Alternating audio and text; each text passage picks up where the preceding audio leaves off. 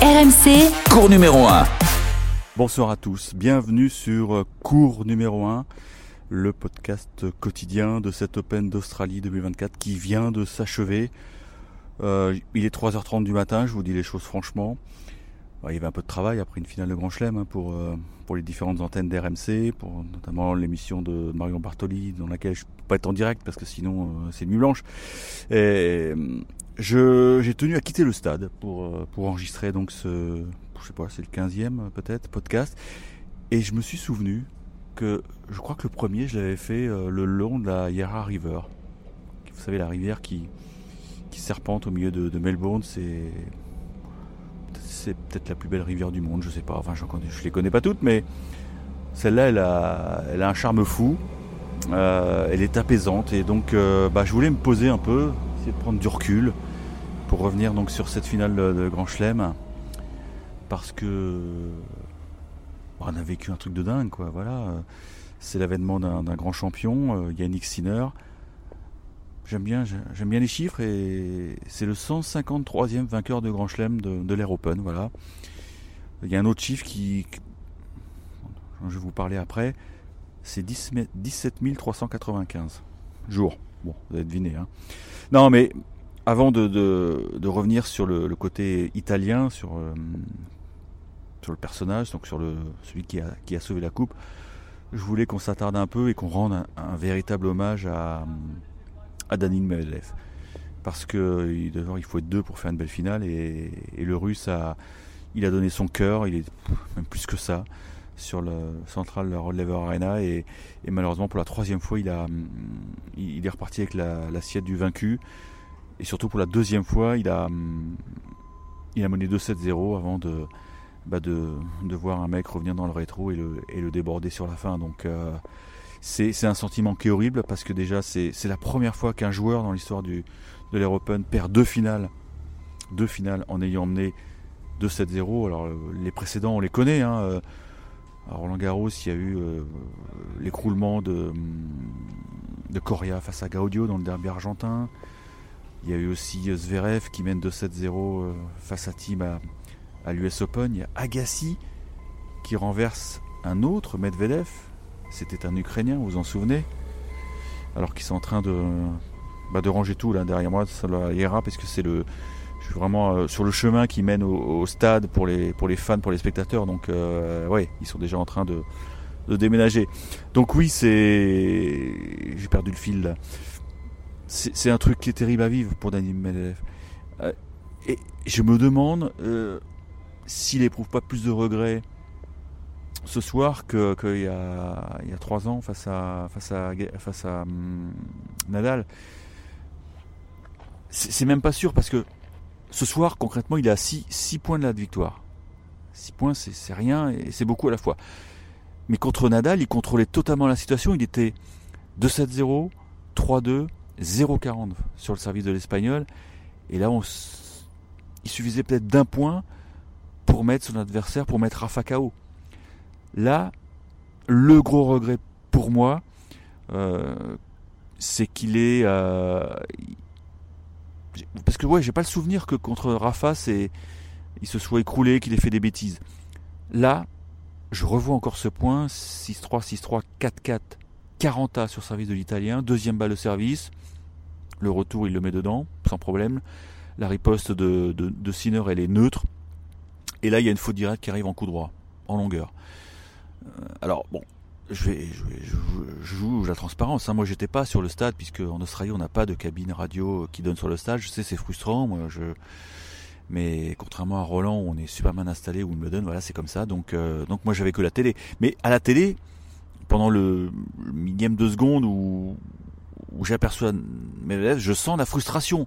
Genre un petit, peut-être un petit mouvement de bras euh, ou de tête. Euh, genre, non, mec pas ça, pas, pas maintenant, pas une faute gratuite à ce moment du match, alors que tu as les moyens de le mettre KO. Mais oui, il avait le moyen de le mettre KO. Il était au-dessus. Parce que ce qui a frappé tout le monde, c'est la manière dont Medvedev est entré dans la partie. Il était d'une agressivité incroyable, c'était féroce. Euh, il dévorait la balle des yeux, il, rentrait dans la balle, il débordait souvent euh, Sinner, qui était euh, chahuté comme rarement. Sinner, il aime bien installer son jeu, distribuer à droite gauche, mais là il était, il était bougé quoi, comme un punching ball. Et le regret, je pense pour Medvedev, il est là quoi. Il est là, c'est qu'il n'est pas parvenu à, le mettre KO pour le compte. Et dans ces cas-là, on sait ce qui se passe. Hein. À partir du moment où, Sinner a pris le troisième, bah, il s'est offert du sursis. Après, dans le quatrième, pareil, et il break au, pire moment pour Medvedev. Et là, je pense qu'il n'y a pas un mec dans le stade qui aurait mis des sous sur Medvedev parce que bon, euh, Danil, il a, il a vécu une quinzaine de fous, quoi. Vous avez vu qu'à un moment, il, avait 24 heures de jeu dans les jambes, sur la quinzaine. Je pense qu'il n'y avait plus beaucoup d'essence dans le réservoir. Il s'est battu comme un fou, mais l'issue était inéluctable. Et d'ailleurs, il a raconté en conférence de presse que il, ça, 5-7 l'ont tué, quoi. À répétition, il, disait que c'était très compliqué le, lendemain euh, de pouvoir s'entraîner, que les jambes étaient dures, même le surlendemain, euh, quand il devait s'échauffer pour retourner sur le cours, il se disait mais comment je vais pouvoir euh, défendre mes chances, quoi. Et ben malgré ça, il a, affiché un courage extraordinaire, quoi. Je veux pas dire que j'ai de la peine pour lui, mais voilà, il faut se mettre deux secondes à sa place. C'est un, garçon qui, donne tout pour le tennis. Et il l'a dit lors de son discours, euh, il a senti le support de tous ses amis. Il n'en a pas beaucoup, mais il dit j'ai des amis sur lesquels je peux compter, sur sa famille, sa femme, sa fille. Et voilà, ça n'a pas suffi. Ça s'est de nouveau refusé à lui. Et ce qui est incroyable, c'est qu'il affiche un, bilan de une victoire pour cinq défaites en finale de Chelem. Cinq défaites, dont 4, 3 euh, ou 4 en 5-7, puisqu'il y avait aussi une finale perdue contre, Nadal à l'US Open en, 5-7. Donc ça fait 1, 2, 3, ouais, 3. 3 en 5-7, ça fait beaucoup. Pourtant, le mec, il est physique, hein, on le sait. Mais voilà, c'était, c'était pas son jour. Euh, c'était le jour de, Yannick Sinner, euh, qui met fin donc à. J'ai même calculé, ça fait 17 395 jours entre donc la, la date de la victoire d'Adriano Panata à Roland Garros, c'était contre Harold Solomon, mais on se souvient surtout de sa victoire contre Borg, je crois que c'était en quart, et donc le, sacre. C'était presque écrit que ce match se déroule euh, en 5-7, puisque c'était le 35e match en 5-7 de cette quinzaine, et on a égalé le record de l'US Open 83. Donc c'était une édition formidable, avec plein de suspense, avec des, bagarres euh, extraordinaires, épiques. Et donc euh, c'est l'avènement de Sinner, un futur grand, un destin incroyable, puisque programmé pour gagner. Avec, il est passé par l'école euh, Piatti, euh, tout près de la frontière française, là, à Diborne, euh, à bord du Guéraud. Il a eu son chemin, lui, Yannick Sinner, mais c'est vrai qu'il est allé la chercher loin parce que, regardez son, activité, son CV l'an passé, en 5-7, c'était pas beau. En Grand Chelem à Roland, à Roland, à l'Olympique d'Australie euh, et même à l'US, il a perdu beaucoup de matchs en 5-7 et même il y a deux ans ce match en 5-7 qu'il perd contre Carlos Alcaraz. D'ailleurs, vous avez noté hein, sur les réseaux sociaux, Alcaraz, Djokovic, ils l'ont tous félicité. Le, môme, enfin le, le, môme, il a 22 ans, mais le rouquin, on pourrait l'appeler aussi le Red Air, c'est son surnom aussi dans le, dans le vestiaire. Maintenant, euh, voilà, ça y est, il est, il est champion de Grand Chelem, est champion d'Australie, c'est le premier Italien à faire ça. Euh, il va pas rentrer tout de suite, que la tradition veut que le, gagnant, bah, il ait droit à sa petite euh, photo souvenir, euh, alors soit au jardin botanique, soit dans les jardins du gouverneur. Il va essayer de digérer tout ça. Et puis après, le retour en Italie va être formidable, je pense. Peut-être que ça prendra pas la, dimension mythique, mystique de, de, Djokovic quand il rentre à Belgrade et qu'il est au balcon de la mairie, mais je pense qu'il va se passer un truc en Italie parce que c'est un, un pays que j'adore. Euh, je, suis souvent allé aux internationaux d'Italie, au Foro Italico, qui est un stade magnifique. Et croyez-moi, les Italiens, ils raffolent du tennis. Il y a plein de, de, de, de c'est des clubs, ils appellent les circolos, le long du Tevere où ils s'entraînent tous sur terre. Euh, et voilà, bah, Sinner, c'était, c'était son heure, c'était programmé. Bah, je vais vous faire l'écouter euh, Yannick Sinner. C'était en italien. Il parle de, de l'émotion de la, de la balle de match, mais aussi du, du travail qu'il y a derrière. Quand le dernier point est arrivé, je me suis allongé sur le dos. Il y avait tellement d'émotions. Bien sûr, j'ai repensé au travail fourni depuis de longues années. J'ai repensé à quelques abandons il y a deux ans parce que j'avais des petits problèmes physiques par-ci par-là. Ouais, vous avez noté que c'est sur un, une formidable attaque de coup droit quoi qu'il a qu'il a éteint pour de bon euh, pour le compte euh, Danil Medvedev et d'ailleurs je me demande si ça ressemble pas un peu à une balle de match de, de Federer face à Sampras. Vous vous souvenez, en 2001, si mes souvenirs sont bons, lorsque bah, Sampras avait perdu sa couronne contre, contre ce jeune Suisse. Sauf que là, c'était un, retour de service, il me semble. Là, c'est une attaque de coup droit. Mais en tout cas, la zone d'impact du, coup droit ne doit pas être bien différente de, celle de Federer. Bah, tout ça pour dire que Sinner s'est battu. Euh, il a eu beaucoup de mérite parce qu'il était dans les cordes comme rarement, alors qu'il a eu quand même une quinzaine très facile où il a dirigé, euh, contrôlé ses rencontres, même contre Djokovic. Il, aurait pu lui coller 3-7, on le sait. Hein. Mais c'est ouais, l'avènement d'un grand champion. Et bon, c'est pas un garçon très bavard, on le sait, il vient du, sud Tyrol, euh, où il parle plus le l'allemand que, que l'italien peut-être. Et, et il a fait allusion d'ailleurs à, sa maison, à ses parents, en disant euh, c'est quand même sympa de jouer un slam en plein été alors que chez moi il fait moins 20. Et ça a été euh, aussi une, une, réflexion très profonde de, de Yannick Sinner sur euh, son aventure personnelle, sur le rôle de ses parents, puisque vous savez qu'il a, il a quitté le cocon familial très tôt et il s'en est expliqué de manière un peu plus prolongée en conférence de presse en anglais je vous ai gardé ce morceau parce que je l'ai trouvé très intéressant.